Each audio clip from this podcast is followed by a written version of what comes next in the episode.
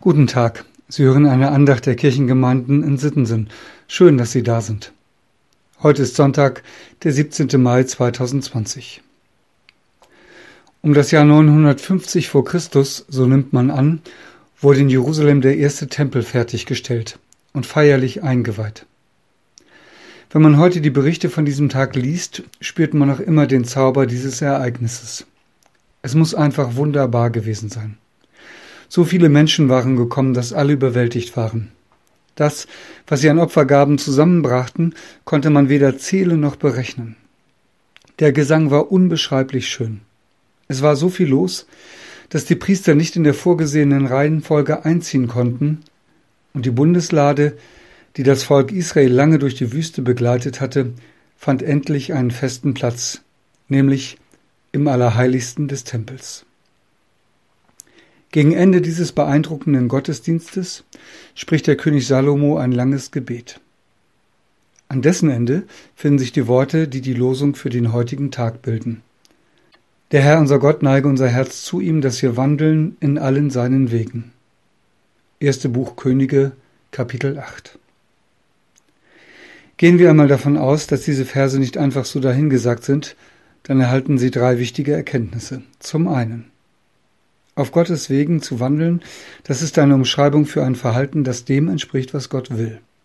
Und das zu tun, was Gott will, das geht auf Dauer nur, wenn unser Herz ihm zugeneigt ist.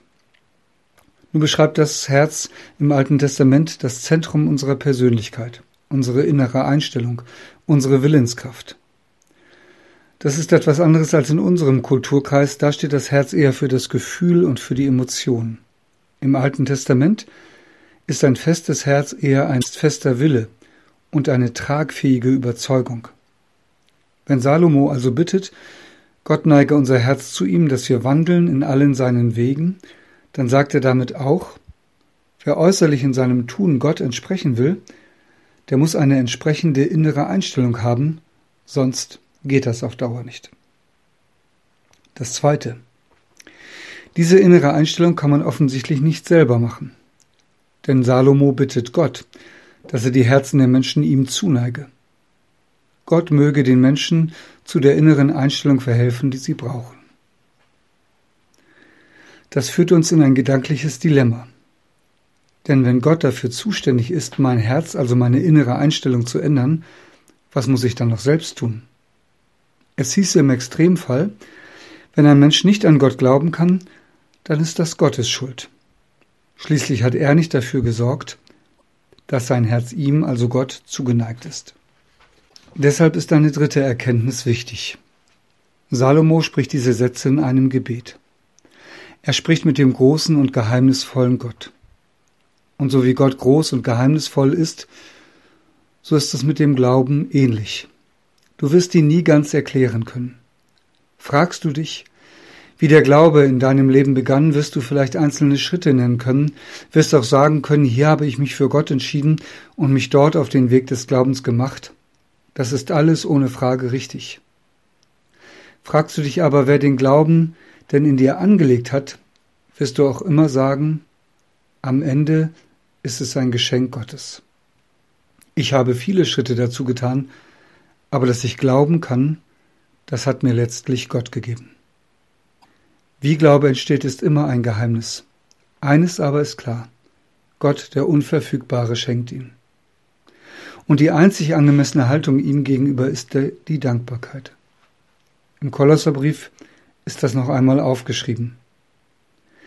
Wie ihr nun angenommen habt den Herrn Christus Jesus, so lebt auch in ihm, verwurzelt und gegründet in ihm und fest im Glauben, wie ihr gelehrt worden seid und voller Dankbarkeit.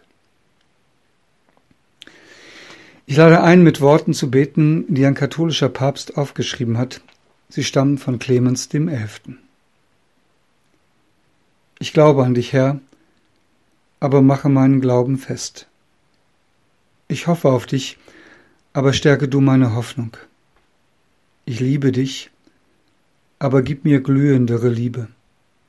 Ich bereue, aber hilf mir tiefer bereuen. Dir weihe ich meine Gedanken, dass ich an dich denke, meine Worte, dass ich von dir spreche, meine Taten, dass ich sie nach dir einrichte, meine Leiden, dass ich sie dir zu lieben ertrage. Ich will, was du willst, weil du es willst, so wie du es willst, so viel du willst. Amen.